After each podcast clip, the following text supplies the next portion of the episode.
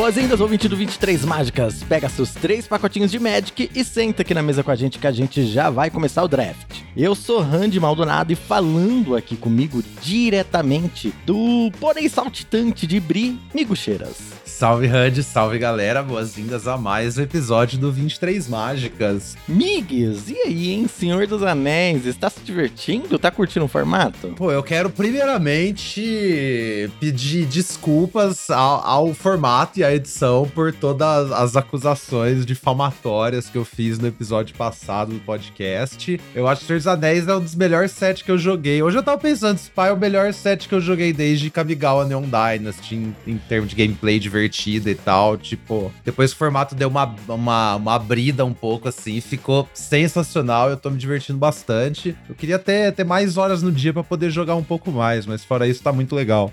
Eu tô sentindo isso também. É, principalmente a mecânica do anel é tão diferente do que a gente já jogou no Magic. É uma coisa que eu tenho achado legal, sabe? Tipo isso, né? Pensaram assim, pô, a gente vai fazer uma edição que tem os hobbits, criaturas pequenas. Como é que a gente vai fazer uma mecânica que vai fazer criaturas pequenas importarem num jogo de limitado, né? E encontraram uma forma, tipo, acho que a execução brilhante dessa mecânica. Quanto mais a gente joga com ela. E mais o anel. Gente... E tem o um negócio também, a carta do anel tá tomando construção construído, né? Tem esse papo. Enquanto isso. Ah, é? Eu não sei, porque eu não, eu não jogo construído, né? Então tô meio por fora. O que tá acontecendo? Ah, parece que tá acontecendo é que todos os decks agora, tipo de Modern e de Alchemy, usam anel. Agora tá meio que botando em literalmente todos os decks.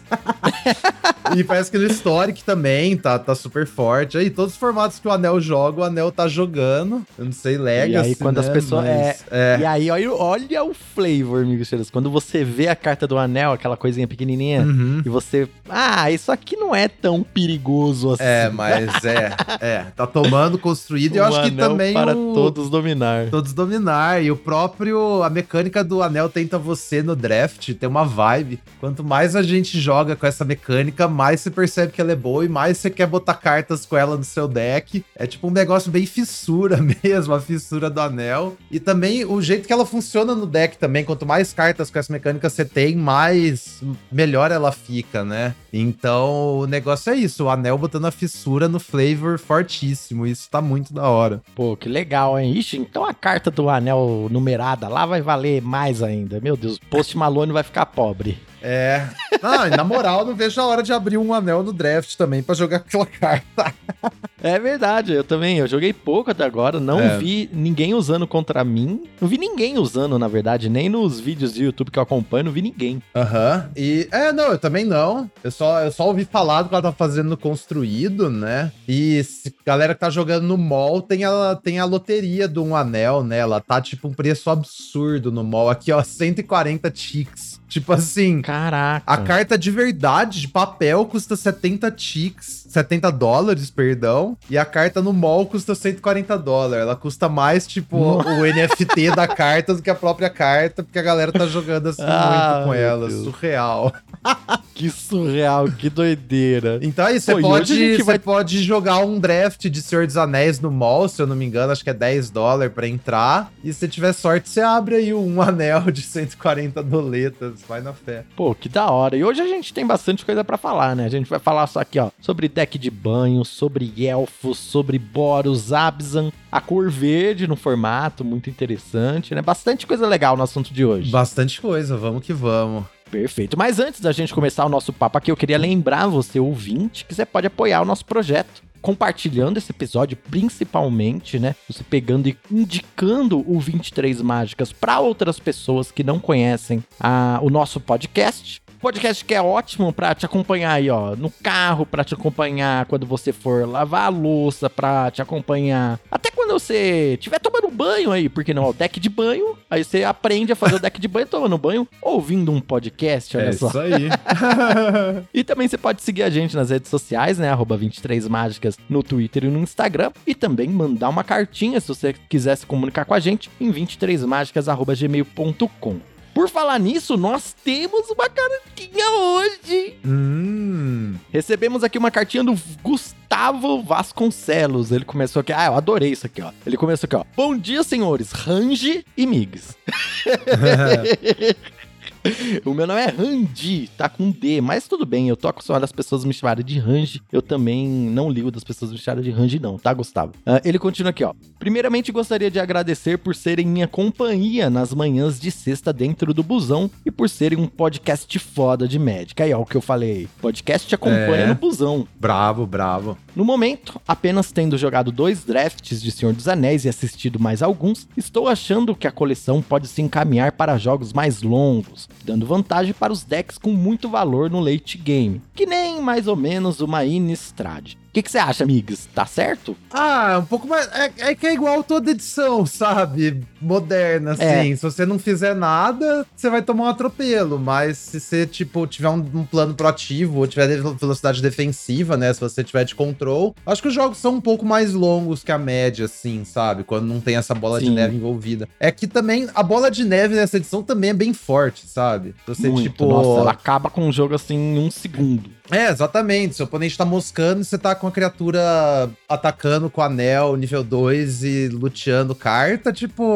vai acabar muito rápido o jogo, né? Essa vantagem é muito pronunciada. Mas também o negócio das criaturas pequenas e tal, e tem, tem comida no formato, então tem formas de estender o jogo também, o jogo mais comprido. Nossa, eu joguei umas partidas compridaças, assim, tipo, é, match de 50 minutos, sabe, no MD3.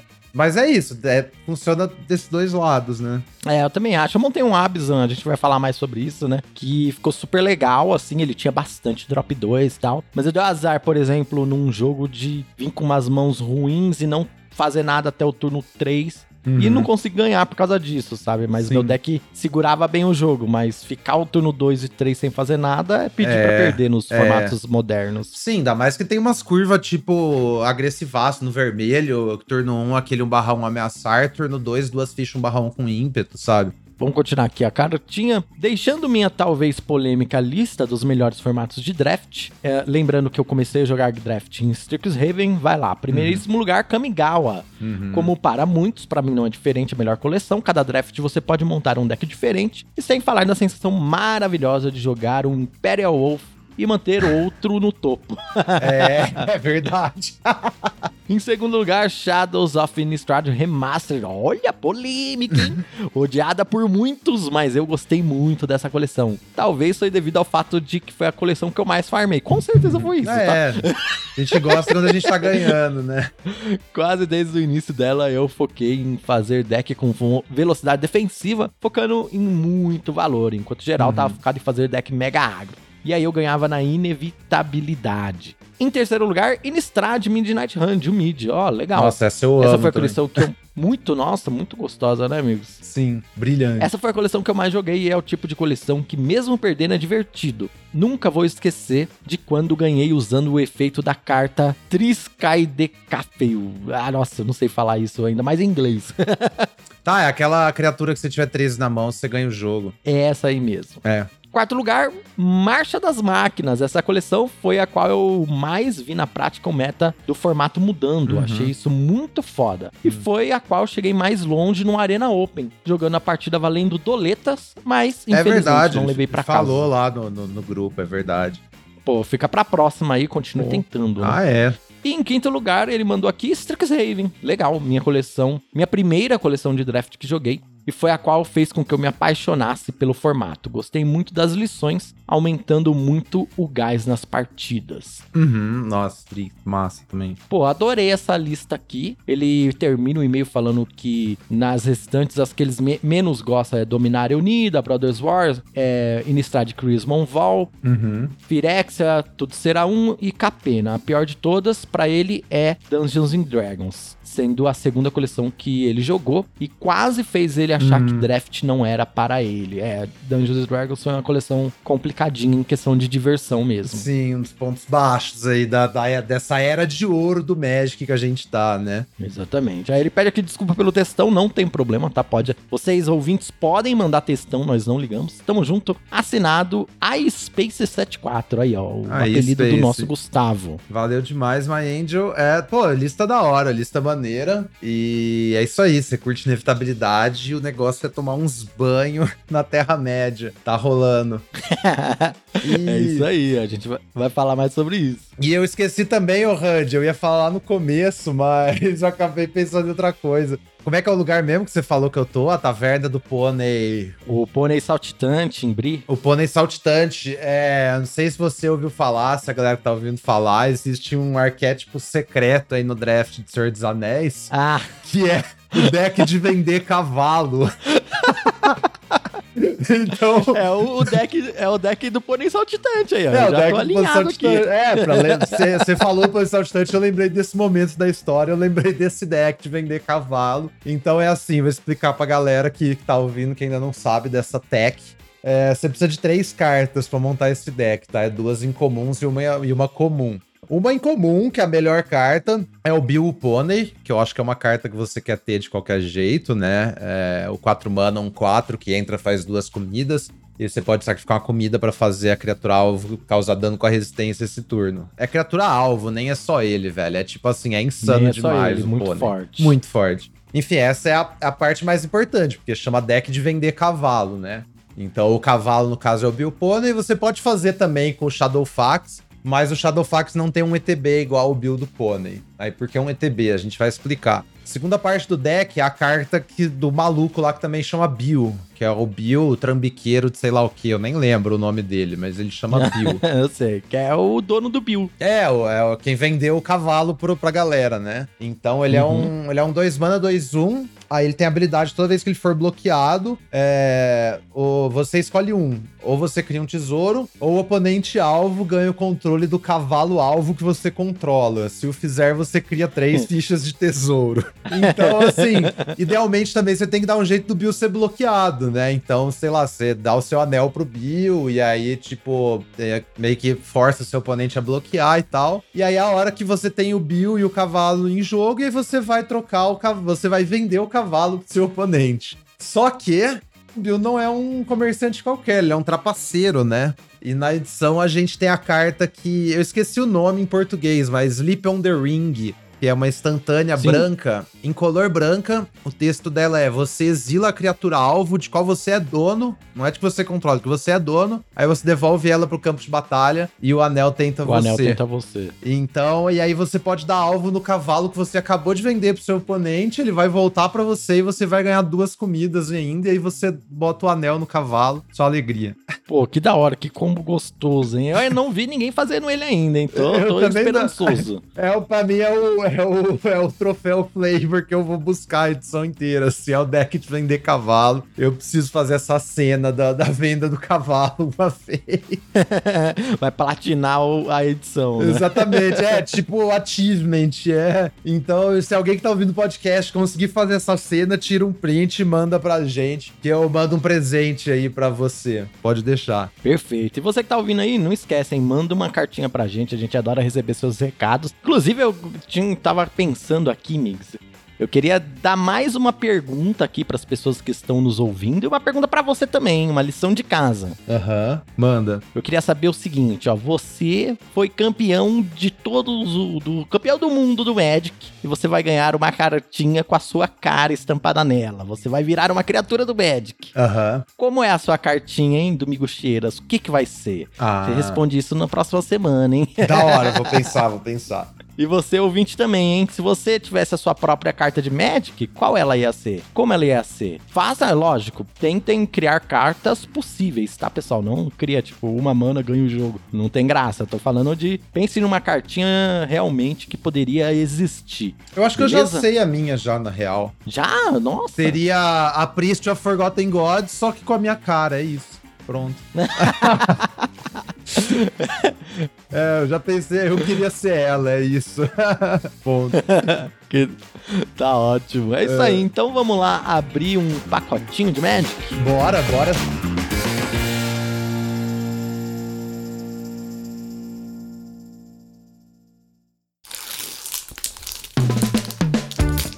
Hum, cheirinho de carta nova é bom demais. Abrimos mais um pacotinho de Magic de Senhor dos Anéis e vamos aqui ler as nossas cartas comuns primeiro. A primeira carta que a gente abriu aqui é o Nimble Hobbit. O Hobbit. Nimble é, é ágil, algo, alguma coisa assim, né? Uhum. Uma mana branca, um Halfling Peasant, aldeão, né? 1/3. Sempre que ele ataca, você pode sacrificar uma comida ou pagar dois brancos. Se você fizer, você vira a criatura que o oponente controla. E aí, Migs, é um portador do anel uh, e o... que às vezes vira alguma coisa. Então, eu nunca quis essa carta nos meus decks, porque eu acho que esse negócio de food é meio besteira, pagar 3 é meio besteira, mas eu tava ouvindo o Mr. Metronome falar do deck de banho, ele falou que essa carta é uma carta, é um bom drop 2 pro deck de banho, assim, tipo, porque vai bloquear legal cedo, e aí, tarde no jogo, você pode botar o anel nele e ele vai atacar, tipo. Porque ataca se você já tem muito mana, né? Você pode ficar pagando os três, sabe? Ele ataca livre mais tarde no jogo.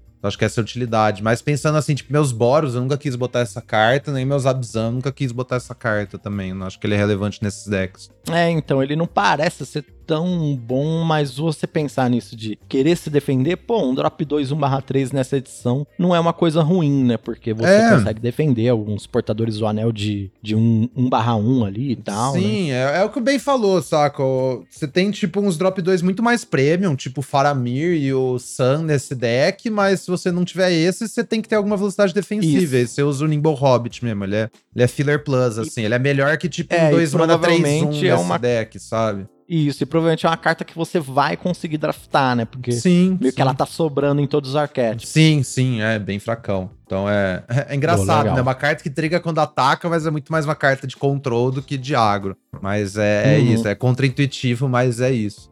Então, segunda carta no pack, o Troll de Casa Doom. 5 preta, 6 5, não pode ser bloqueado exceto por 3 ou mais criaturas. Tem Reciclar Pântano 1. Ah, essa é legal demais. Esses Land Cycling, eles estão bem legais. E, pô, o Troll na mesa é uma ameaça bem grande. Sim. Tudo bem, seis manas e tal, mas, pô, eu, essa já, carta tem jogado. É um bom top end. É, um bom top end. E esse negócio do Cycling também. Acho, tipo, o lugar que essas cartas são pegas, tipo, elas são. Sabe onde a gente pegaria dual em edição comum, assim, sabe? Eu acho que é meio que onde estão uhum, essas cartas, sim. sabe? Porque elas melhoram a questão da base de mana do seu deck. Acho que assim, a capacidade de você botar, botar mais fonte de mana no seu deck, garantir que você não vai zicar, acho que é bem da hora. Então você ter pelo menos 18 fontes, né? Você tem 17 terreno e uma dessa, 16 terreno e duas dessas, sabe? É, uhum. Então garantir que você zica menos, e aí você tem essa parada para fazer depois no late game. É bem massa. É, e a, o, o e a gente vai falar sobre os decks abs, né, essas coisas assim. E realmente tem bastante deck de três cores nessa edição funcionando. E por conta dessas,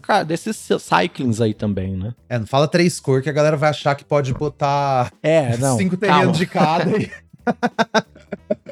Ela vai achar que pode fazer umas é? de mana irresponsável, mas. Não, é, mas não sim. é isso. É que, por eu... exemplo, esplachar dois troll, uhum. dá pra você esplachar, que você tem um pântano e dois troll e um puxa o outro, então, uma coisa eu, assim, tá É, eu acho que é, tem, tem uns perigos aí, né? Eu acho que primeira coisa é cuidado em usar mais Cycler do que você tem de terreno de uma corte, especialmente hum. se essa cor do Splash, que foi uma coisa que eu percebi num, num giro ontem. Tinha uma pessoa que não lembro quem foi, mas estava usando uma planície e duas águias, sabe? E é porque aí você não consegue acontece? puxar, né? É, exatamente. Se você, a sua mão tem uma planície e uma águia, a águia, tipo, é uma carta morta até o turno 6, literalmente, sabe? Ela vai ser só o drop drop 6 Sim. e o valor da carta tá em você ter as duas opções, porque como drop 6 ela não é, é muito porque boa. se você zicar de terreno, né, você tem ali uma opção. Sim, e aí quando você tira essa opção, então assim, você tá, num, você tá vendo que você tá botando no seu deck duas águias e uma planície, eu recomendo você trocar uma águia por uma planície, saca? Seu deck fica mais confiável, assim. E, mas Sim. eu acho que também tem esse negócio, tipo, elas serem picks tipo dual land mesmo, porque você termina usando elas para splashar, sabe? Eu acho que especialmente nesse espaço do Abzan, ou para splashar vermelho, é elas entram nisso, assim. Eu diria que, sei lá, qualquer deck normal, você, tipo, você ter 16 terrenos e uma de cada uma das suas cores dessa, é melhor já do que você ter, tipo, 17 terrenos só, sabe? Sim. E. Você ia falar sobre o Circovitz, ele postou e... uma coisinha sobre isso, né? Isso, exatamente. Ele postou hoje uma thread, que ele fez a conta lá, porque ele, ele já observou como é que funciona a questão do, do algoritmo do MD1 lá, né? Pra quem não sabe, tem um algoritmo na melhor de um que ele, tipo, abre mais mais de uma mão e tende a te dar com melhor distribuição de terrenos de acordo com o seu deck, assim. Não melhor, tipo, mais próximo do seu deck. Um bagulho assim, sabe? Vocês podem procurar isso aí. Quero me estender muito nesse tal algoritmo, mas a questão é que ele fez a conta de como é que o algoritmo vai tratar esses essas cartas, porque elas não são terrenos pro algoritmo, né? Mas elas contam como terrenos na sua mão inicial. Então ele fez uma conta lá, o que que,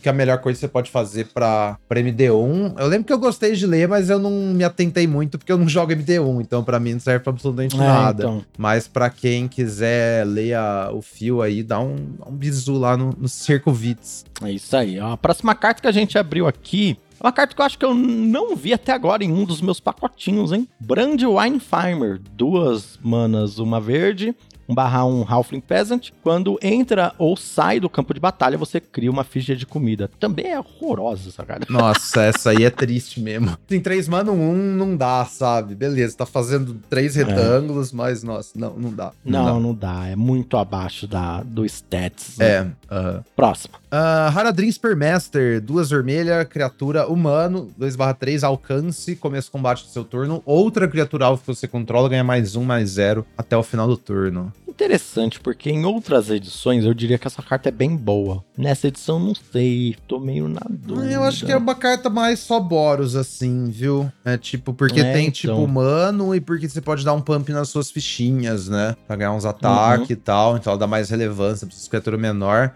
Mas assim, nada demais. É aquele drop 3 super substituível e tem outras opções de drop 3 melhor que o Aradrim. É, porque o fato dele ter alcance, não sei se é tão relevante, porque não. o status é 2/3, uhum. então não vai bloquear as águias, sabe? Não vai bloquear uma. Vai bloquear, sei lá, só os espíritos lá do Dorzov. É, não, é, o alcance é até meio flavor text nessa criatura mesmo. É mais uhum. isso. E o pumpzinho também, tá, não sei se faz tanta diferença uhum. assim nesse formato. Até porque às vezes você quer o seu portador do anel com menos poder. Uhum. é, mas eu acho que é isso. A carta Boros, em todos os outros arquétipos vermelhos, é completamente irrelevante. Sim, a próxima carta aqui é Fog on the Barrel Downs. Dois branco, um encantamento aura, encantar criatura e a criatura vira um espírito e não pode atacar nem bloquear. Essa cartinha é. é... Me parece bem ruinzinha, viu? Não, é pior que isso. Ó, se você acha ruim, HUD, eu dá, pedir para todo mundo que tá ouvindo esse podcast encarecidamente, parem de botar essa carta no deck de vocês, sabe? Pacifismo é é pior que pacifismo em 2023, não tem condição. É, então. É, ela não é exatamente um pacifismo, que um pacifismo ainda pegaria, por exemplo, o exército, tá ligado? É. Essa não pega o exército, hum. porque ela transforma o exército num espírito, e aí quando a pessoa faz outro a mais, ela cria outra ficha. É, sim. Não, isso não faz nada, né? é injogável. Pacifismo 2023 é injogável. O dia que esse aí tem um azul também que deixa a criatura virada. Essas duas cartas, Sim. assim, se vocês usam elas de vez em quando, porque elas são remoção e não sei o que, eu recomendo vocês parar de botar ela nos seus decks. Simplesmente, vocês vão começar é, a ganhar mais. criatura vai, vai, vai jogar não mais. É porque, é. Não é porque, assim, não existe nada que te obriga a ter remoções no seu deck, sabe? Que te força a botar carta ruim porque você precisa preencher uma cota de remoções e tal. Isso não existe. Faz um deck mais proativo, é, remove as criaturas com sua outra cor, sabe? Não bote Fog on the Baron Downs no seu deck.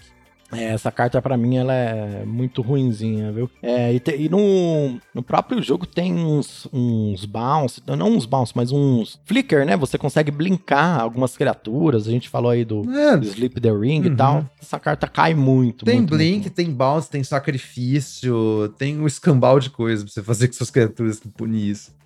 Glorious Gale, em color azul instantânea, você anula a mágica de criatura alvo. Se ela era uma mágica lendária, o anel tenta você. Animal. Nossa, meu Deus do céu, animal demais. É, é uma das melhores cartas da edição, né? Porque é um counter.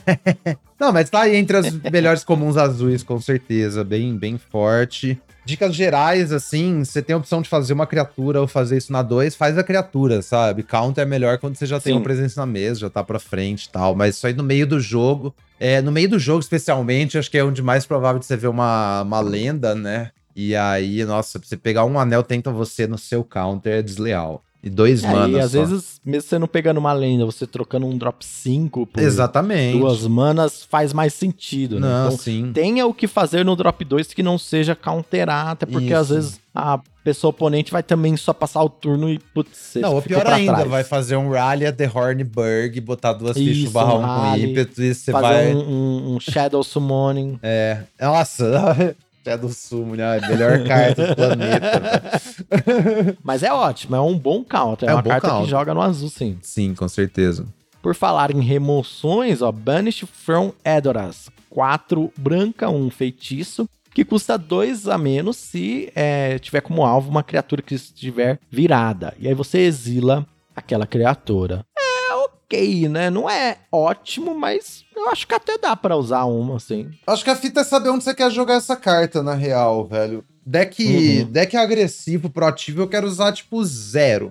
Boros, por exemplo. É eu quero usar isso. zero Banish from Edora. Se meu deck é mais mid-range, grind, tipo o Zorzov da vida, eu acho que dá pra você usar de zero a uma, assim. É. Uhum. Porque, tipo, se você tiver de Zorzov, você vai ter uma remoção preta, provavelmente. Mas se você não acha os seus Claim the Precious, até dá pra você usar um Banishzinho, tipo, de, de, de, de alternativa, né? Eu acho que quando essa Sim, carta sim. funciona é quando você tá de Azorius banho especificamente, sabe? Que aí o seu único plano é Sim. não morrer. E aí você vai usar, tipo, duas cópias disso, suave, porque as criaturas vão estar te atacando mesmo. E é isso. Aí eu acho que é uma carta ativamente boa e desejável, sabe? É, eu achei engraçado que tem algumas, algumas criaturas desse formato que punem até mesmo esse efeito de exilar, né? Tipo, acho que o Gollum, o Bilbo, o ladrão aposentado, que elas trigam quando estão saindo do campo de batalha, Uhum. independente se elas estão morrendo ou sendo exiladas. É, sim. Mas assim, só, só uma observação aqui para as Aham. pessoas lembrarem desse trigger.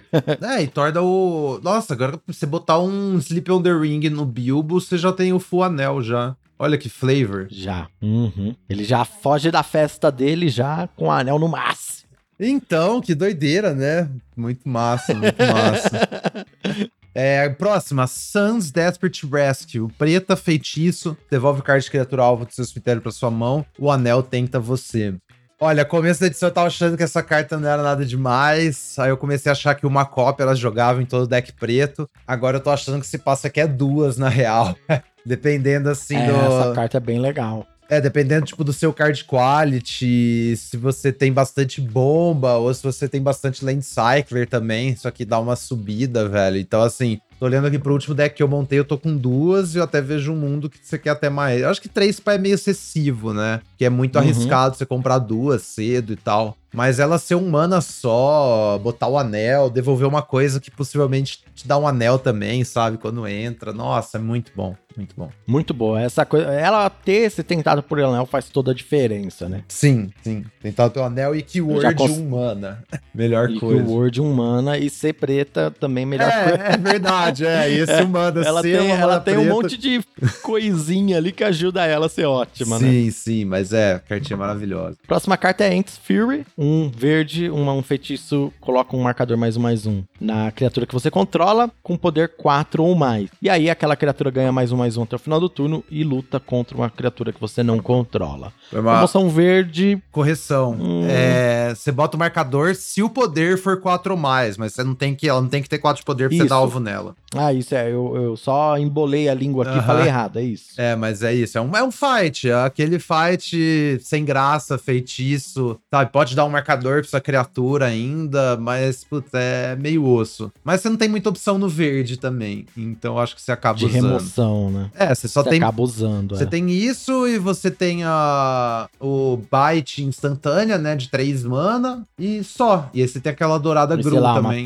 trickzinha, uma dourada, é. É, não tem trick verde, velho. Qual que é a trick verde? Peraí, não tem trick verde. É aquela que Tem dá mais de dois, dois mais dois, é. Ah, você tem a de Food, que é horrorosa, e você tem a do Bombadil, que eu até tentei usar uma ontem pra testar, não é tão ruim assim. É, eu tava. Sim, a do Tom Bombadil, ela tem um anel, tenta você, né? É, eu, eu comecei a. Eu resolvi testar ela por causa disso, sabe? Porque eu tava achando horroroso. Mas eu falei, bom, se o anel tenta você, não tem como ser tão ruim. Aí eu testei uma e achei ok, sabe? Num deck Gru que eu montei ontem. É. É, é é aquilo que você falou, essa coisa de, ai, o meu deck tem que ter remoções e tal. Você fica com isso na cabeça, às vezes você não vai muito longe, até porque, assim, é importante você ter uma remoção, às vezes, pra uma bomba de um oponente tal. Se você tiver uma, duas ali no deck, legal. Mas, por exemplo, nesse formato, eu preferiria muito mais ter uma carta que dá menos um, menos um pra todas as criaturas, dependendo do, do da matchup, tá ligado? Aham, sim. Mas você tá jogando contra um Boros ou contra um Orzhov, até um Golgari, que tem um monte de criatura que é X1. Uhum. Essa carta aqui, tipo, já cai muito, sabe? É, se o oponente faz rally, rally, nenhuma remoção do mundo vai te salvar, saca?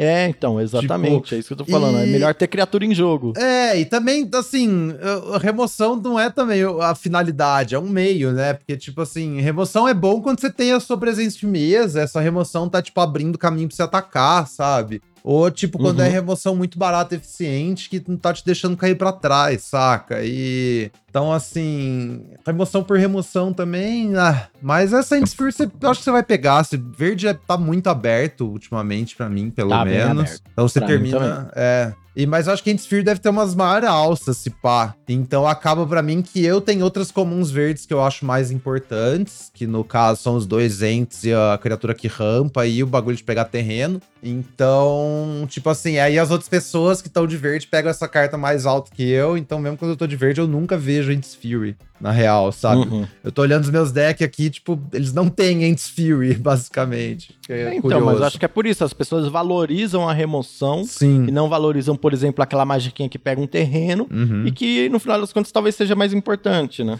É, essa é a fita. Acho que a galera, em geral, valoriza a remoção como se fosse uma classe de cartas superior, assim, sabe? Às outras. Por causa daquela é, merda é. daquele Brad lá. É Bombas, isso, é, remoção, é. sabe? Isso aí, tipo, o bagulho. Emoção é importante, sim, gente. É, é legal, mas vocês valorizam demais. É, a questão é essa. A- a- não é tipo a cla... não é a classe de cartas remoção que é importante. Remoção é um tipo de cartas, mas ela é boa a partir do tipo no nível que ela é boa, assim como criaturas são boas no nível que elas são boas ou não, sabe? Isso. trick, card draw, etc. Enfim. Boa. É, só Foi, nas foi uma boa tangentes aula hoje. aqui, foi uma boa aula. É, vamos vamos, da hora. Vamos lá. Mordor Trebuchet. Duas preta, criatura artefato barreira, 1-4, defensor. Toda vez você ataca com uma mais goblins ou orcs, você cria uma ficha 2 barrão voar, virada e atacando, e sacrifica essa ficha no final do combate. Ah, amigos, essa carta tá meio estranha pra mim. Sabe por quê? Aí eu. Às vezes eu vejo e falo, nossa, essa carta realmente é legal. Aí às vezes eu falo, hum, essa carta é meio ruim. Não. Aí depois eu falo, não, essa carta é legal. Aí eu tô, tô nessa do vai e volta, sabe? É paia. É paia. O flavor é bacana, É, então. mas eu acho que o tanto de coisa que você tem que ter no seu deck pra fazer ela funcionar, tipo, é muito esforço. Pra, tipo, o custo dela é muito alto. Eu acho que você tem que ter, tipo, goblins e orcs que atacam, de preferência que custem dois mana. E você tem que, acho que, ter um uso pra ficha também, pra tirar coisa. E, tipo assim, ela é só um 4. Acho que é muitas variáveis. É, você fala, ah, mas eu tipo, montei um deck que ela foi braba. Não, parabéns, sabe? Eu, eu não duvido É, de então, você. é ela é uma carta mas- enganosa. É, né? Você fala, sim, ah, não, mas sim. ela defende um portador do Ah, anel, ela é não, um 4, não foda-se. sei o quê, mas Não. ela é enganosa. Essa carta é enganosa. Ela não é E- tão. Ela, assim, lógico, se não tiver mais nada pra colocar, beleza, mas. Não, se eu não me engano, é literalmente, tipo, a pior comum preta no Silent Land, sabe?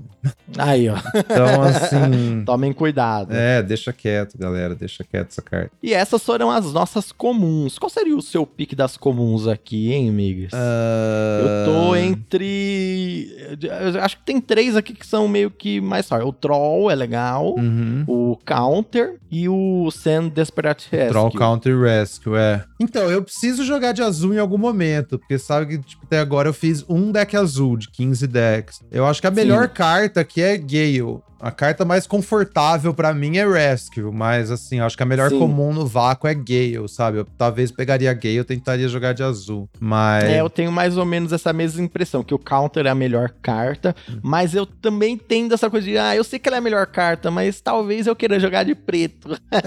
É, então, todos os meus drafts eu tô jogando de preto, sabe? Então, assim, pra mim é muito mais fácil pegar o Rescue, porque eu sei que eu vou usar. Essa é aquela famosa edição gótica, né? Todo mundo de preto. Nossa, não, parei. Incomuns. Vamos lá, por favor. Saruman ou branco, aí, ó. Já trocando as cores aqui. 4 azul, criatura lendária, avatar, wizard, 4/4, ward 2. Sempre que você conjura sua segunda mágica a cada turno, você amassa orcs 2. Então, eu vi a galera falando que ele nem é tão bom assim, velho. Mas eu não tenho nenhuma experiência ele. com essa carta. É, não tenho nenhuma. Eu joguei com ele. E aí? E aí que eu achei que é uma carta boa, uhum. mas nem tão boa assim. É, então. Ela é um pouco cara, tá ligado? 5 manas é complicado. E é. beleza, você tira um valorzinho ali, mas é, é meio que um 5 mana por um 6-6, geralmente, sabe? Aham. Uhum. É, você tá falando de, uma, é okay, de um drop 5 understated, sabe? Que você precisa desvirar para fazer alguma coisa.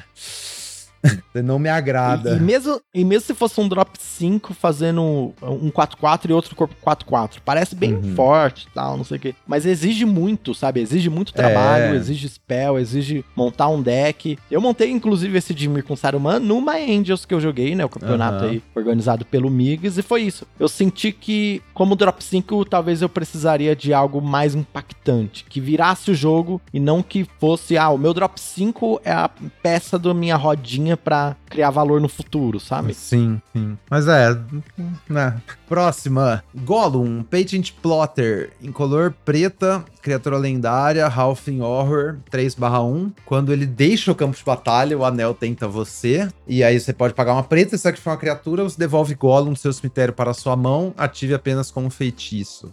Ah, o Gollum eu acho muito bom, muito Nossa, bom animal, mesmo. velho. Quebradaço. Muito da hora. Um das melhores, um dos melhores top 2 que você tem no preto aí, inclusive, eu acho. Sim. É, tem mana preta no custo. Custa 2 mana. É. O anel tenta você escrito. E tem o potencial de o anel tentar você múltiplas vezes ainda, sabe? Porque é uhum. muito fácil ficar trocando coisas que não importa, devolvendo Gollum. Tem um loopzinho com, com aquela criatura lá, o Black Marshes lá, sabe?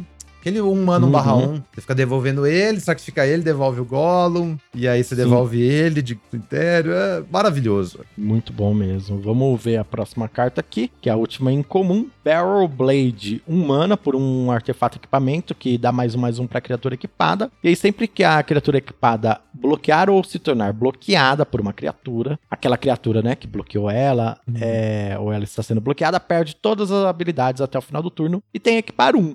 Não sei se essa carta parece boa, mas eu não usei ela ainda. Mas ela parece ok. É tipo, é a espadinha, sabe? A espadinha é bom em deck que é a espadinha. Short Sword. É, short, uhum. sei lá qual edição. A gente já viu múltiplas vezes. E sei lá, o Boros, você deve botar isso, deck de bichinho, sabe? O negócio é quanto maiores as criaturas do seu deck são, mais irrelevante essa carta é, porque menos stat relativo ao tamanho da criatura ela tá dando, saca? Sim. Então. É. Você, você tem... acha que ela funciona bem com aqueles espíritos que voam e tal? Acho que sim, né? É, acho que assim, espírito que voa, eu nem perderia tempo com a espadinha, porque eles já são evasivos. Acho que isso é mais carta tipo Boros mesmo, sabe? Com Rallies, uhum. tem Protector of Gondor, tem essas coisas. Então, pra você ganhar uns ataques, assim. No Boros, acho que é uma carta razoável, que é aquele negócio, você quer lugares para gastar seu mana, sabe? para fazer suas criaturas continuar atacando. É, até tem aquele machado do Gimli lá, que esse pai é usável em Boros, sabe? Eu testei uma vez, não achei ruim, não. Que ele dá mais é 3, mais 0.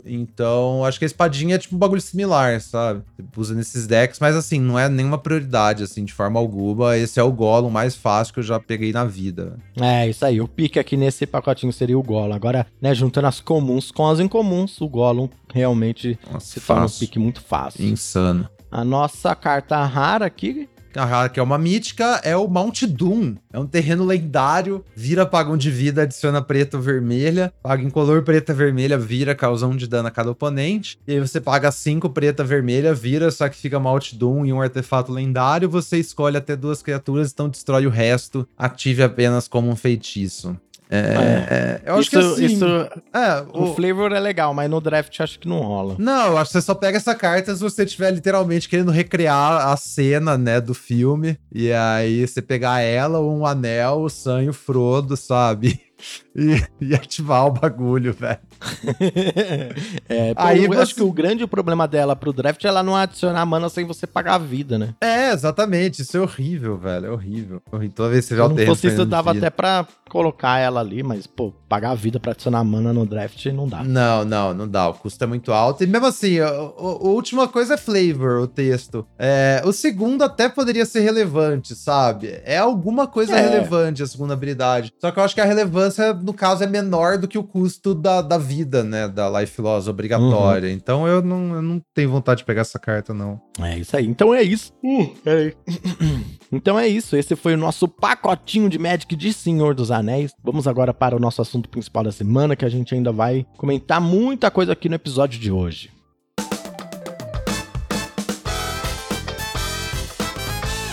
Migs, assuntos principais, nós temos bastante coisa para falar aqui hoje, né? Uma coisa que eu queria reiterar aqui, que você já comentou um pouco, né? Sobre tentado pelo anel. Você disse que quanto mais você vê essa mecânica, mais você quer pegar cartas que tenham tentado pelo anel e tal. Eu queria entender uhum. mais o porquê, como é que a mecânica tá jogando, quais decks que você tá vendo aí que estão tirando vantagem disso e tudo mais. Uhum. É a coisa da fissura lá no começo, né? Porque então qual que é fita? Se você tiver poucas cartas de tentado pelo anel, no, o anel tenta você. É, pô, a gente fica falando tentado pelo anel, mas o real é a voz ativa do anel, né? Acho que quando a gente tá falando tentado pelo anel, a gente tá diminuindo a importância do anel na história. Mas. Sim, é. É assim, cada. É essa fita. Se você tem, tipo, três cartas que o anel tenta você no seu deck, elas não vão fazer muita coisa, sabe? Você vai ver no máximo uma por jogo, e aí você vai ganhar aquele furtivo ali, mas isso é uma parada pequena, sabe? Você vai no máximo ganhar uns ataques. Quando você vai. É, o nível 1 do, do anel tenta você, ele não é tão impactante, né? É, sim, não, é relevante, sabe? Ela é relevante, tipo, mas a questão é que é possível que ele não mantenha relevância também, sabe? Ele por si só, uhum. tipo, tá, beleza, eu fiz negócio, eu ganho um ataque aqui um turno, mas talvez no turno seguinte eu não pode atacar de novo. Então, sei lá. Uhum. Mas aí, qual que é a ideia? Quando você vai tendo mais cartas de, tem, de O Anel Tenta Você, você vai. Esse negócio vai acontecendo mais vezes por jogo, você vai deslocando os próximos níveis mais rápido, né? O segundo nível, eu acho que é o impacto maior, assim, tipo, mais imediato, pelo menos, que é quando você começa a esculpir sua mão. Toda vez que você ataca, você compra um card, descarta um card. Isso aí te dá aquela vantagem que você precisa. Primeiro que a galera detesta por terreno no deck, porque a galera detesta flodar, né? A galera acha que se sair cortando terreno no deck vai flodar menos. Mas não é assim que você funciona. Você vai flodar do mesmo jeito, sabe? O que você tem que fazer Sim. é ter jeitos de que flodar não te afetem. Como, por exemplo, todo turno você apertar um botão que fala compre um card descarta um card, sabe? Então, primeiro que você ter bastante carta o anel tenta você, você chega mais rápido nesse nível 2, você começa a ligar essa maquininha de card selection para você nunca flodar, porque a partir do momento que você tem ali 5, 6 terrenos, você vai sair descartando todos, você só vai comprar gasolina no resto do jogo. E também, qualquer coisa, é muito atrativo pro seu oponente matar a sua criatura que tá com, com o anel, né? Então, você ter mais efeitos de o anel tenta você no seu deck permite que você reponha o seu portador do anel o mais rápido possível também, quando isso inevitavelmente acontecer, que seu oponente vai ter que lidar com essa criatura. Então, por isso que aquele, aquele lanceiro, um mana 1 barra 1 ameaçar quando o anel tenta. Quando ele morre, o anel tenta você é tão quente. Porque ele é uma ameaça quando Sim. você bota o anel. E aí, a hora que seu oponente, tipo, tem que matar alguma hora, você já escolhe outra criatura para pôr, saca? Ele já se substitui. Então. E se você tem outro ainda, melhor ainda, que esse ameaçar aí, ele ajuda muito nos ataques, né? Sim, exatamente. Seu oponente tem que ter duas coisas de, de, de poder um para bloquear o seu Rohi, então você vai ficar atacando com ele até umas horas. É... Mas é isso também. Essa, eu acho que você ter mais também é mais fácil você repor seus portadores do anel. E é claro que aí tem o efeito do nível 3 e do nível 4 que, tipo, encurtam o jogo, né? O nível... Assim, desde que eu comecei a pegar mais e mais essas cartas, eu tô chegando no nível 4 com consistência, saca? E aí você faz um clock muito rápido, não importa com criatura seja, velho. É, então. É, você tá basicamente colocando 3 de poder em todas as criaturas que estão com o anel, né? Sim, exatamente. É, e. Ah, o oponente matou sua criatura. Beleza, eu faço outra aqui, não tem problema, porque eu tô com 10 cartas que o anel tenta você, 12 cartas que o anel tenta você, sei lá. E aí dá. Isso, e aí tá, tá dando loot e tal. É, e aí então, é, dando loot, você vai achar essas cartas mais fácil, né? Então, assim, o, o segundo anel tenta você é muito importante, porque é isso, porque liga essa bola de neve, que você vai achar suas cartas. E quando a gente falou do Gollum, por exemplo, cartas que tentam você repetidamente também. Então, que nem o Gollum, o Bilbo, o Frodo em comum. É... Isso aí também é muito valioso, né? Pra você pular essa, essa parte, assim, mais, mais, mais rápido, né? Sim, e, e nesse ponto também tem uma coisa bem interessante, que, como a gente tá falando, né? Como esse formato, a gameplay dele, né? O jogo dele, é, tem uns detalhes muito legais, né? Esse looting, uhum. ele parece ser só bom, né? Ah, dar loot é bom e tal. E realmente é. Mas tem alguns momentos em que você cai em situações muito. Ah, eu sou idiota que eu esqueci a palavra em português, é trickery, sabe? Muito. Trickery, é, situações delicadas. Assim. É, uma situação delicada, que aí você tá dando um looting, mas aí o que, que você descarta quando você tem três cartas que você quer usar na sua mão? Uhum. Sabe? E se você Sim. descartar uma coisa que no turno seguinte ia ser necessária? Ah, eu descartei uma trick para manter duas criaturas. Sim. E aí a trick vai ser necessária, sabe? Tipo, Sim. tem esses pequenos detalhes que são muito legais. Ontem eu tava jogando um draft com o pessoal do grupo aqui do, do Mico Cheiras. Inclusive, um abraço aí, ó, pro Carlos, pro Vinícius e também pro Tai. É muito legal, a gente se reuniu para jogar um Magic físico ali, né? E eu caí nessa situação algumas vezes, assim, de fazer esse looting e descartar a carta errada e no turno seguinte falar, putz, eu devia ter descartado outra uhum. carta. Sim, sim. E também tá a própria coisa de qual criatura você coloca o anel, né? Onde você escolhe uhum. pra ser esse Ringberry também é outra decisão que, tipo, pode ter várias ramificações depois no jogo e pode parecer banal. Assim, ah, vou botar nessa porque, sei lá, porque é menor. Mas às vezes você quer botar numa não, criatura ne média. Não necessariamente. É, não necessariamente, é, não necessariamente. exatamente. Então... Eu já coloquei na, no Salgueiro Homem porque, ah, é ele que vai conseguir atacar aqui. E aí eu vou dar o looting e, e, vou obrigar a pessoa a bloquear o Salgueiro Homem com um bloco meio ruim, senão ele vai perder 8 de vida, sabe? Sim, exatamente, exatamente. Tem situações e situações. E é isso. Então, assim, especialmente o que, que você tem, como é que você planeja o seu jogo, o que, que você tá enfrentando. Eu acho que também você vai te fazer planejar diferente. A gameplay desse formato é, é muito rica, é muito da hora, muito da hora. É, muito rica. Inclusive, falando de gameplay, tem um deck que eu ainda não montei e que eu tenho certeza que quando eu montar eu vou fazer umas misplays, porque ele parece um pouquinho complicado, que é o deck de banho, né? A gente é, falou sobre ele rapidinho ali, né? O Azorius Banho e tal. É, que, que, que é, amigo Cheiras, esse deck de banho aí? Que que é? Que maluquice é essa? O deck de banho. Então tem uma carta que chama Canção do Banho. Pra quem não conhece, é uma saga de quatro mana, acho que é três e uma azul. É... O capítulo 1 e o 2 são o mesmo efeito. Você compra dois cards e descarta um card. Então, card de vantagem uhum. ali, bacaninha. E o capítulo 3, é, você pode escolher qualquer quantidade de cartas no seu cemitério, embaralhar elas de volta no seu grimório, e aí você adiciona azul azul a sua reserva de mana. Essa carta tem tudo que eu gosto numa carta de Magic. é, ela, ela.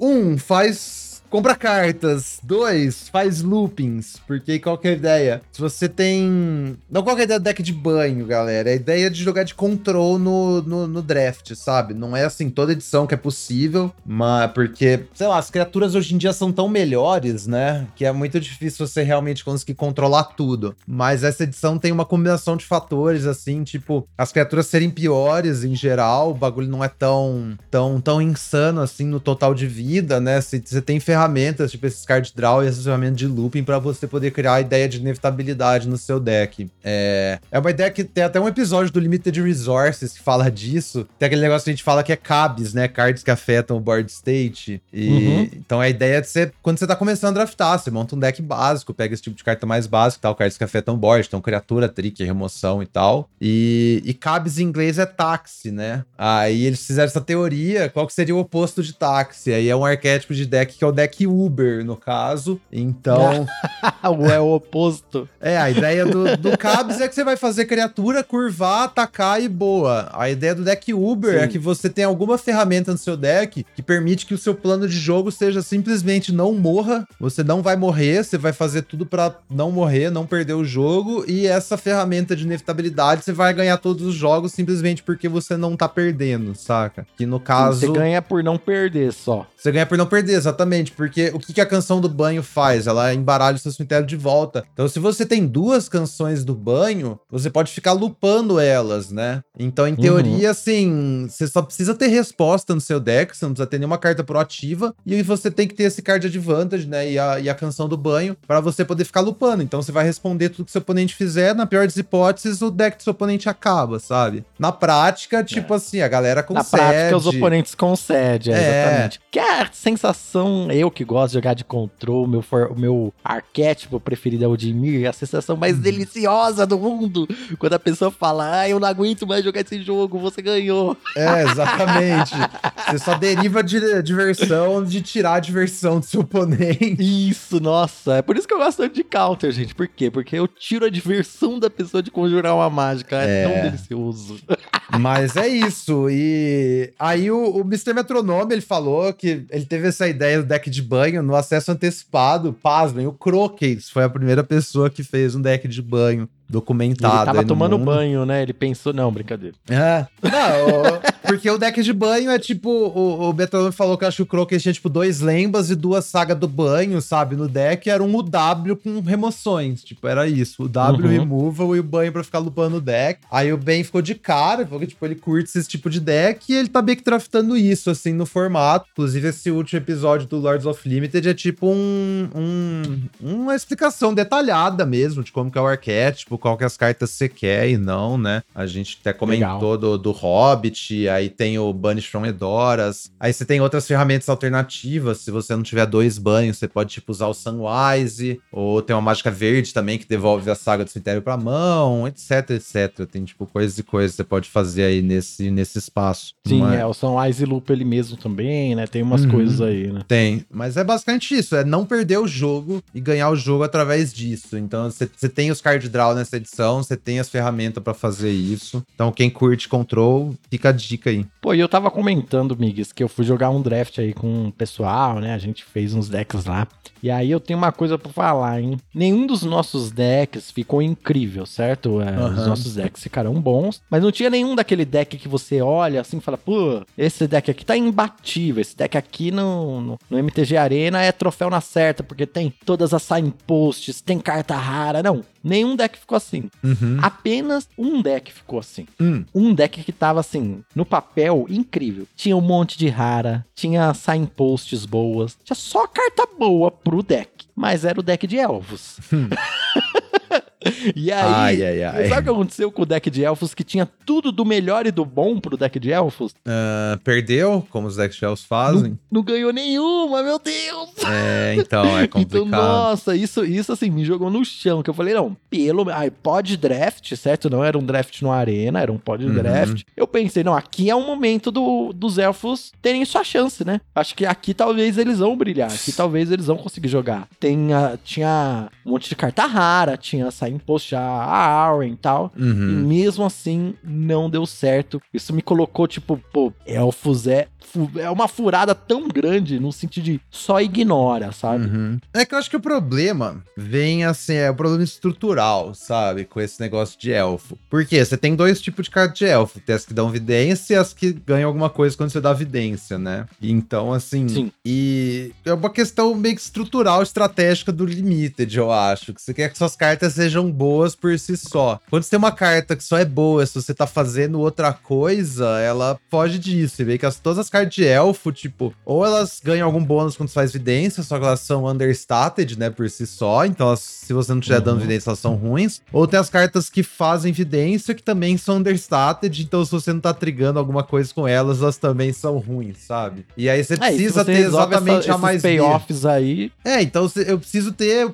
Eu preciso ter o payoff A, eu preciso ter o Enabler B, eu preciso que meu oponente não interage com nenhum dos dois, eu preciso estar numa situação que, que eu tô, tipo, atacando ainda pra trigar os bagulhos. Não, é Sim. muita coisa, sabe? Muita é coisa. muita coisa. É muita E coisa. o enabler sozinho não faz muita coisa, entendeu? Você pode deixar a pessoa ter os enablers. É só É. ela não ter os payoff. É, que com 2 mana um 3 vai fazer, sabe? Que com 3 É, mana 3 2 exatamente. vai fazer. Essas cartas não tem texto, saca? Isso é o problema da- das cartas de elfo. Tipo, ela só, ela só tem É. texto se você tiver outras delas, só que tem que ser a específica. Porque não é como, tipo assim, se todas elas fizessem evidência e tivessem um payoff, sabe? Se ela fosse, se ela fosse os dois lados, né? Metade das cartas é um, metade Sim. é outro. Então, às vezes, vai terminar com um deck também que tem muito de um e pouco do outro, ou vice-versa. E ontem, ontem eu quase usei Arwen num deck. Quase, quase. Mas aí a mesa Mas me salvou. não era de.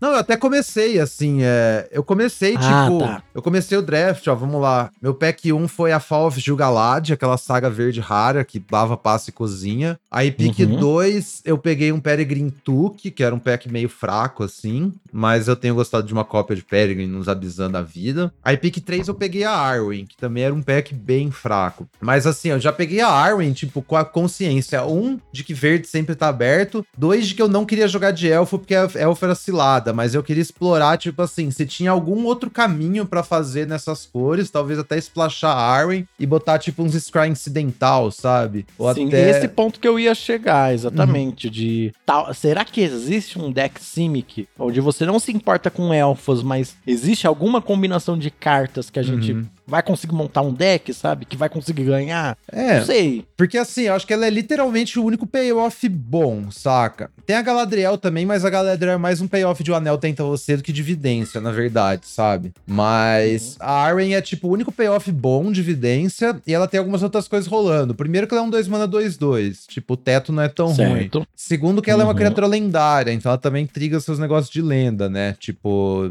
sei lá, Uhum. triga o seu Frodo, sabe? Então eu tô pensando num deck de E, e ela dá vidência também, com a ativada de 6 mana, sabe? Então ela tem um negócio pra você fazer no late game também. Ah, o jogo travou, beleza, eu vou começar a dar vidência aqui, crescer minha criatura. Tipo, é caro, é ineficiente, mas é um mana sync, se você não tiver nenhum. Sim. Então eu tava pensando mais nesse espaço, assim, sabe? Tentar montar um deck tipo base verde, que se preocupa com Legends, que eu acho que é a boa, sabe? Se eu ver um Frodo da vida, e acabar splashando a Arwen. Só que aí no final das contas, tipo, o Gru tava abertão, eu peguei três cópias do Byte Gru e umas cartas vermelhas e ela ficou de fora. Sim, acabou não, não usando. É, Fica aí pros usando. ouvintes.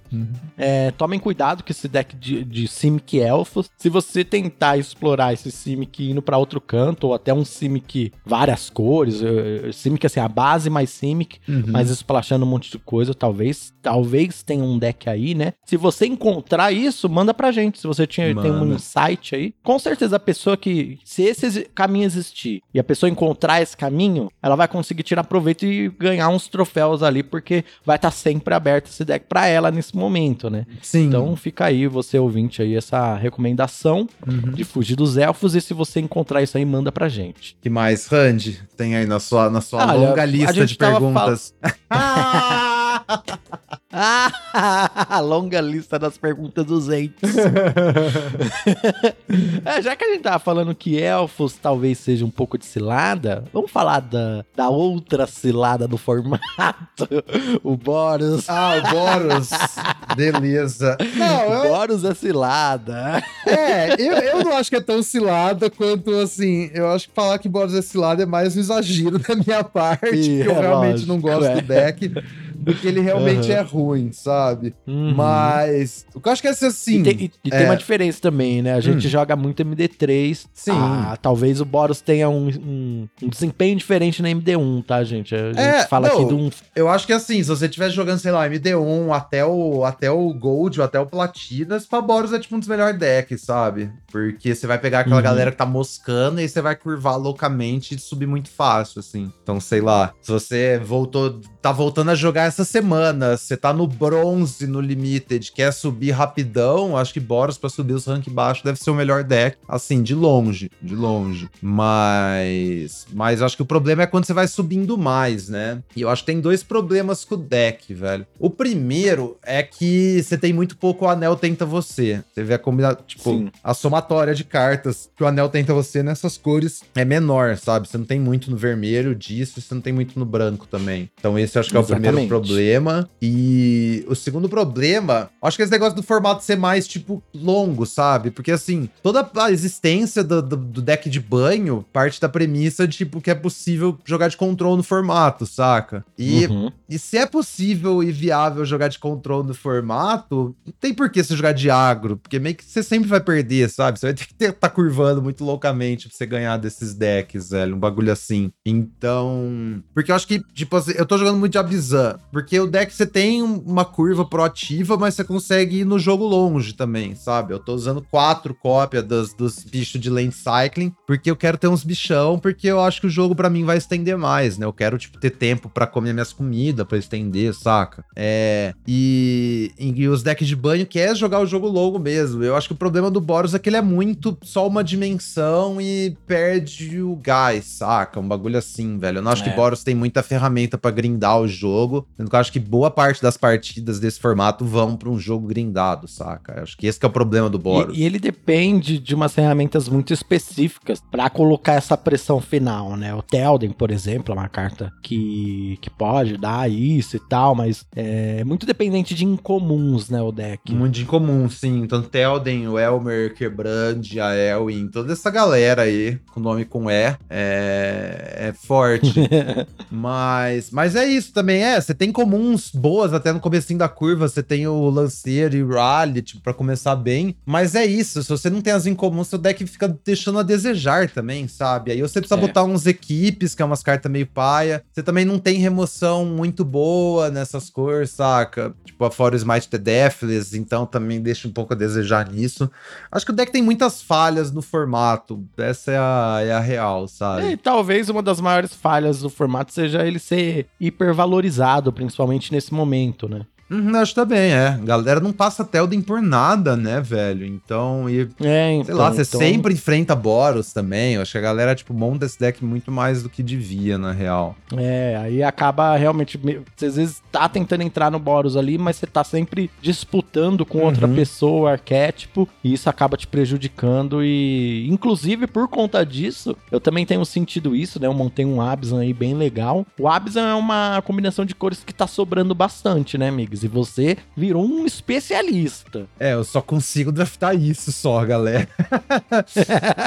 Tô olhando aqui, ó, dos meus 15 drafts, pra eu passar uma ideia pra vocês. Eu tive um Simic, que foi o primeiro deck do formato. Eu tive três Boros, aí eu tive três Rakdos e um Gru. O resto foi tudo Abzan, na moral, assim. E Abzan, não tô falando full Abzan, tô falando, tipo... Ou é o... Você tem que ter uma base de duas cores, tá, galera? Isso, ou uma é um base de duas cores, é. é. Ou é um deck Orzhov, splashando verde, mas aí suas cartas vezes são as cartas, tipo, topo da curva, né? Ou é um deck Golgari splashando branco, mas aí, de novo, as cartas brancas são cartas que você não se importa em fazer do meio do jogo. Ou, qual que faltou? Um Celeza splashando preto, mas é a mesma coisa, as cartas pretas são o seu topo da curva. Então... É, eu- aquele momento eu comentei sobre três cores, né? E é isso que Uhum. o pessoal tem que entender. Não é três cores, tipo, você ter vários drop 2 de cores sortidas. Não. É, não. A terceira cor do seu deck, ela tem que estar entrando pelo menos ali no drop 4, né? Lógico, se você Isso. tiver uma carta muito boa, drop 2, você coloca, mas você não vai querer que seus drop 2 estejam na terceira cor do que você tá montando, né? Você quer Sim. que tenha uma base sólida de duas cores, com uma terceira cor suporte para boas cartas dessa terceira cor. É, porque tem aquele negócio, drop 2 que você quer porque você vai jogar no turno 2. E tem as cartas de dois mana que você não se importa se você jogar depois, né? Então aqui, Isso, por é. exemplo, eu tô olhando aqui pra um Golgari que eu montei ontem, que eu tô 1 a 0 que eu tô splashando. Eu tô splashando Sunwise, né? Ele é uma criatura 2 mana, mas assim, o, o pior turno pra você fazer o Sunwise é o turno 2, sabe? Você quer jogar ele depois no jogo, quando você já trocou alguma coisa, jogar de volta e tal. E a criatura que eu tô splashando também é o Sunwise raro. Também é uma criatura que eu não importo em fazer no meio do jogo. Se fazer o Sunwise e já fazer outra criatura na sequência, né? Pra ganhar uma food. Isso, ou fazer ele é. quando eu já tenho as foods em jogo, pra já entrar devolvendo alguma coisa. É uma coisa assim, não é tanto sobre o custo da carta, mas é mais sobre o momento que você quer fazer ela. Agora, tipo, eu tô olhando aqui É, o Uzi- eu, eu, falei o custo nesse sentido Ah, de sim, é porque sim. geralmente, Uhum. né, você quer fazer um turno, um drop Sim. 4 no turno 4. Ah, né? não, só pra deixar claro pra galera, mas assim, dá um exemplo, tipo, o Ozi Pathfinder, que é a Dork, 2 mana, um barra um que vira gera um mana. Você não vai splashar essa carta nunca, sabe? Porque ela é boa Isso, exatamente no turno 2. Então você não quer splashar É. ela num deck preto e branco pra você fazer ela no turno 5, saca? Esse é Sua base tem que isso. estar verde pra você jogar com ela. Você jogar com ela, exatamente. Então, assim, você tem que. é, Como é que a gente entra nesse deck? Eu acho que é a primeira coisa, né? Primeiro motivo, eu acho que porque as cartas pretas são muito fortes. É... Tipo, preto é a melhor cor, a gente já, já discutiu isso, né? É Consenso, eu acho que preto é a melhor cor. Então é bem, é bem possível, bem provável que você comece o seu draft com cartas pretas, mas não necessariamente o preto tá aberto o draft inteiro, né? Mas assim, em Isso. geral, você pode pegar cartas pretas nos seus primeiros picks, sabe? A não ser que sejam uns, uns packs meio anômalos. E, e a outra, outra face da moeda é que verde tá muito aberto, quase que sempre assim também. Verde é a cor muito subestimada, porque rapidão a galera, tipo, passou memorando que verde era ruim, que era a pior cor e tal. Então isso causou efeito de quase todos os drafts agora verde tá, tá rolando, tá aberto. Você vê carta verde boa na roleta, sabe? Então, Sim. Acho que isso. E tem uma coisa que branco tem muita carta forte também, sabe? Tem Branco é uma uma cor profundidade legal. é, e eu acho que assim, branco tem muita carta boa, tem uma profundidade bacana, especialmente as incomuns. Tem, tipo, muita incomum absurda, tipo Sunwise mesmo, tem Bill Pony, tem a Rosa. é, E aí, quando você vai falar das douradas também, as, tipo assim, as douradas em geral na combinação Abizan, tirando poucas exceções, também são muito fortes, né? Sim, é, você tem o Denethor que joga bem, você tem o Salgueiro Homem que joga bem. Uhum. É, vamos, é vamos, vamos listar, né, pra galera. Então, no verde você tem o Frodo, que eu acho que é o quente. É, o, o Carrapicho lá é paia, mas você tem o Frodo. Em geral, esses negócios de comida são meio cilada, assim. Você não quer, você não quer ir muito fundo nisso, sabe? Tipo, aquele cachorro, dessas coisas, são meio desencanando dessas cartas. Aí, então, a nível de. de, é, no Celeste você tem o, o Frodo, e aí você tem, tipo, a nível de rara, você tem o Sam, o Aragorn e a Arwen, que são três cartas absurdas, totalmente busted, totalmente busted. Sim. É, aí a hora que você vai por Zov, você tem Denethor e Shadow Summoning em comum, são duas incomuns insanas, completamente insanas, totalmente splasháveis. E no preto e no verde, é... aí eu não lembro, a Rara ou Zov nem importa, é aquele 4 mana 3-3 que não toma remoção, que tipo assim, parece uma Isso. carta, uau, que foda, mas no fim das contas eu acho que é pior, tanto que o Denethor quanto o Shadow Summoning, se eu tivesse que escolher entre elas, sabe? Sim, Mas- é uma carta ok, mas, né? é, é, é um 4 mana 3-3. É, é understated ainda. Mas enfim. E aí no preto e verde você tem o velho Salgueiro Homem, que é insano com os temas do branco também, né? Se você olhar no Seventeen Lands, a melhor em comum no arquétipo Selesnya é o Salgueiro Homem, que é uma carta preta. Mas porque é um splash muito bom, sabe? Então, tanto quando você tá de Orzhov, que você tá fazendo um monte de ficha, que você tem achado o Summoning, ou de Selesnya, que incidentalmente você vai fazer umas comidas, essas coisas ligam o seu, seu velho Salgueiro Homem. E, é, acho que é interessante que o pior deck pro Salgueiro Homem é o Golgari, se pá, porque você tem menos, você tem menos coisa incidental. Mas você ainda tem, você tem Mordor Muster, você tem o negócio que pega terreno e faz uma food, você tem algumas coisas pra ligar, mas assim, menos que no Orzhov que no Selesnya.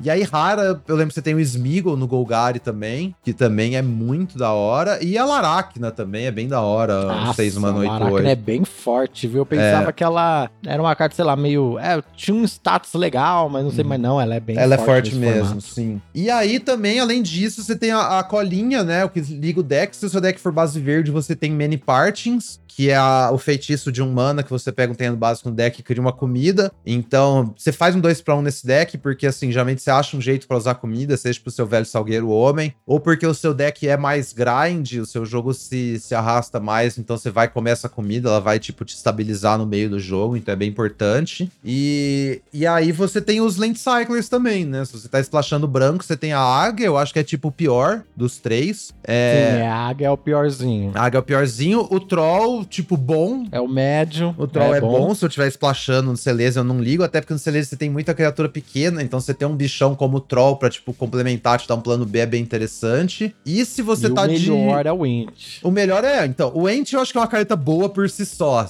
Tipo assim, se eu estiver jogando de verde, eu quero cópias de Ent, sabe? E aí, se você tá splashando verde, o Ent é o melhor de. Ele é só uma carta boa, eu acho. Porque também é grande, estabiliza, tem alcance, te faz uma comida, né? Então, assim, Orzhov com Ents e splashando aí o seu velho salgueiro, que você for. Eu esqueci de falar do, do Rise of the Witch King também, que aí tem o subdeck, né? Isso, é. Aí o Rise você of pode the ciclar e, e poder reanimar alguma coisa. Exatamente, Rise, pra quem não lembra, é 4 mana, um feitiço. Cada jogador sacrifica uma criatura. E aí, se você sacrificou uma criatura, você pode devolver uma permanente do seu cemitério pro jogo. Então, você já cicla cedo o seu reciclar, traz ele ali no meio com Rise. E tem uma carta branca, que é um reanimate também, que é a Tale of Tinuvel, que é a saga branca em comum. Então, uhum. já também, já joguei também de, de Abizan Reanimate aí, tipo, com duas cópias desse efeito, até três. É bem legal o deck. E, e é isso, fora isso, assim, esse negócio, ai, food, essas cartas que liga de food, tipo cachorro, a trick, ignora. É, o que você quer no verde,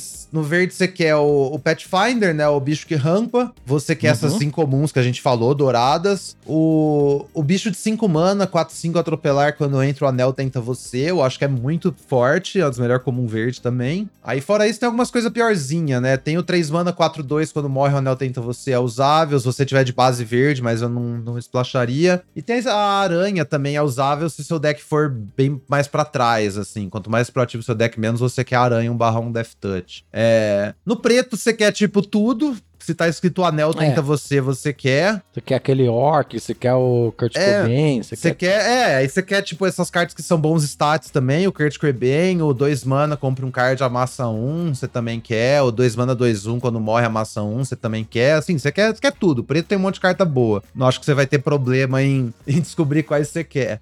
E aí no branco, eu acho que você quer as incomuns roubadas que a gente falou, né? Tipo, então Sunwise, Bill, as douradas, a rosa, tudo mais. E acho que especialmente os bichos que geram valor quando entra, que são o, o Errante Rider, que eu acho que é a melhor. O Estafeta de Gondor 332, quando entra você compra uma carta, e aí se você não tiver uma lendária, você bota uma da mão no fundo. O 4 mana 3-3, quando entra, faz um 1. Eu acho que é jogável também, dependendo se você não tiver muito top end. E o. Ai, qual que é o outro, velho? Escapou agora. Ah, o Fazendeiro. 3 mana 2-3. Quando entra, você faz uma food, dá um pump em alguma coisa, sendo o número de food que você controla. Eu acho que também é bem legal nesse deck. Mas... Exatamente. Essas são as cartas-chave. E eu acho que também o que acontece nesse deck é que ele. É, não é exatamente que ele é fácil de entrar, mas é uma rota confiável para você ler bem a mesa, sabe? Tipo. Uhum. Você começa pegando umas cartas pretas, né? Porque preto é uma cor boa e tal. Você vai lendo a mesa. Aí você vê que preto fechou, mas que verde tá muito aberto. Você já tem um caminho ali para seguir, sabe? Ou que uhum. branco também tá aberto. Tal. Então, assim, são três cores que você pode ir seguindo nas três. Uhum. E ir montando o seu deck utilizando os Land Cycling, a magiquinha verde que puxa terreno, às vezes uma ou outra coisa ali de fixing incidental. Então, é, é assim, você consegue facilmente ler a mesa que você tá para saber se dá para fazer isso ou não, sabe? Se você vê que tá muito Sim. fechado, provavelmente é porque estão te passando, sei lá, muita coisa Izet boa ou muita coisa de Mir boa. Uhum. E aí você já tem um sinal muito grande de, ah, beleza, tenho esse outro caminho aqui. É, então, na minha experiência, eu, eu quase só tenho jogado com isso, né? Eu não joguei com isso quando eu comecei assim, tipo, com outras cores. Eu começo o draft com vermelho ou com azul. Digo, eu não, eu não joguei de azul. Mas eu acho que é tipo uma forma que você não entra nesse deck, sabe? Ou se você começa no verde, aí verde, tipo. Ontem eu tentei explorar, sabe, esse espaço do Simic Orzhov, Simic Gru, acabei caindo fora do deck também. Mas eu acho que é muito natural entrar nesse deck, viu, Hud? É, então. É natural, exatamente. Nesse você momento. É... A mesa vai te levando para ele, né? Sim, sim. É, dá, tipo, se você tá valorizando o anel tenta você e não caindo nas ciladas do formato, que eu acho que são tipo negócio de evidência, um negócio de food, é, essas paradas assim, na, e tipo, e você não tá indo a, valorizando azul muito alto. Eu acho que azul, na minha experiência, eu não joguei de azul até agora, porque desde o começo do formato, o azul acho que tá sendo pego mais alto do que eu gosto, sabe? Então nunca sobra azul nos meus drafts. Então é, acho que então, assim. exatamente, a gente não tá vendo que... muita carta azul. É, acho que você tem que ter uma certa predisposição para jogar de azul se você quiser jogar de azul nesse formato, sabe? Não é um negócio tipo você vai entrar naturalmente se você só deixar a mesa te levar. Acho que a galera que tá jogando de azul é porque quer jogar de azul e tá pegando as cartas agressivamente, sabe? E eu não tenho eu essa. acho que até pode mudar isso nas próximas não, semanas. eu acho que pode. né? Não, sem dúvida. É. Estamos falando dessa semana, assim, saca? Isso, é. Então, assim, mas eu tô É. falando assim pro ouvinte já ficar Ah, esperto, sim, que a gente tá sim. falando aqui do Abzan e tal. Uhum. E por que que eu tô falando assim? Se É um deck que nem você falou, que você meio que é levado pra ele naturalmente. Sim. Se você não tá sendo levado pra ele naturalmente, então talvez seja porque é, ou ele já tá ficando fechado, ou, ou, tipo, já tá. As pessoas já não estão mais valorizando azul. E aí sim, você tem uma rota ali pra utilizar azul, Uhum. sabe? Sim, sim. É, porque eu acho que tem também um negócio que querem muito coisas diferentes, né? O negócio de spells e todo esse rolê de, do Abzan, de botar stats na mesa, sabe? E gerando mais material, Uhum. assim. Porque a vibe do. Esse deck, assim, é um deck que, tipo, você consegue curvar e atacar, se o oponente vacilar. Mas o seu plano, em geral, você não tem pressa nenhuma pra ganhar e você só vai ficar fazendo mais, mais material na mesa, sabe? As suas criaturas, tipo, ou quando entra o anel tenta você, ou você faz uma food, ou você faz algum recurso, né? Você compra uma carta, ou devolve alguma carta, ou faz alguma coisa. Então você só fica, tipo, acumulando, acumulando e acumulando, sabe? Aí esse deck é muito gostoso de jogar. É muito viu? gostoso, Nossa, é. são três cores muito legais. É, então. O Salgueiro Homem é uma carta que, nossa, eu tenho adorado demais. Sim. Não, nem, nem. Se a gente for começar a listar as em comum desse deck, é só carta maravilhosa, velho. Então é isso. É assim, é como eu falei, é o que eu tenho feito no formato, é esse tipo de deck. Olhando aqui, teve um Orzhov que eu fiz retão até agora, sem splash, o resto foi tudo nesse, nesse espaço aí, de duas cores, splashando a terceira, dentro dessas três cores. Então, se jogue, é bem legal. E quem quiser ver uns exemplos de, de troféu também, eu tenho lá no meu Twitter, tá, galera? Procurem lá, tem o link pro Seventeen Land, pra vocês verem o log e tudo e tal. Perfeito, isso aí, Migs. Acho que hoje a gente conseguiu cobrir bastante coisa. Vou deixar o nome desse episódio ser Dicas para Senhor dos Anéis. Que é o nome que as pessoas adoram clicar pra ouvir. Ah, justíssimo. é, justíssimo. Só lembrando também, quem tá ouvindo, a gente não comentou disso até agora, esse fim de semana tem Arena Open. Então, Ah, é se verdade, você... hein? É, se tem umas geminhas, umas moedas na Arena, tá afim de tentar a sorte pra ganhar umas doletas, boa sorte no sábado. Sábado é selado de Senhor dos Anéis, domingão, dois drafts de Senhor dos Anéis. Vamos que vamos. Vamos que vamos. É, boa sorte aí pra você, Mix. Se você for jogar, eu vou tentar jogar uma pelo menos. Uhum. Vamos ver se a gente consegue chegar no dia 2. E eu acho que é isso, né? Eu acho que é isso. É... Vamos ver. Não, não teve- infelizmente, não tem dicas seladas aqui pra dar, porque eu vou totalmente no escuro. Mas vamos lá. Até acabar as geminhas, tô lá tentando. Vamos que vamos. Boa sorte pra você também, Randy. Valeu. Obrigado, amigos, por mais um dia aqui no 23 Mágicas. Valeu, Randy. Valeu, galera. E a gente se vê na próxima semana, no próximo episódio do 23 Mágicas. Até mais, pessoal!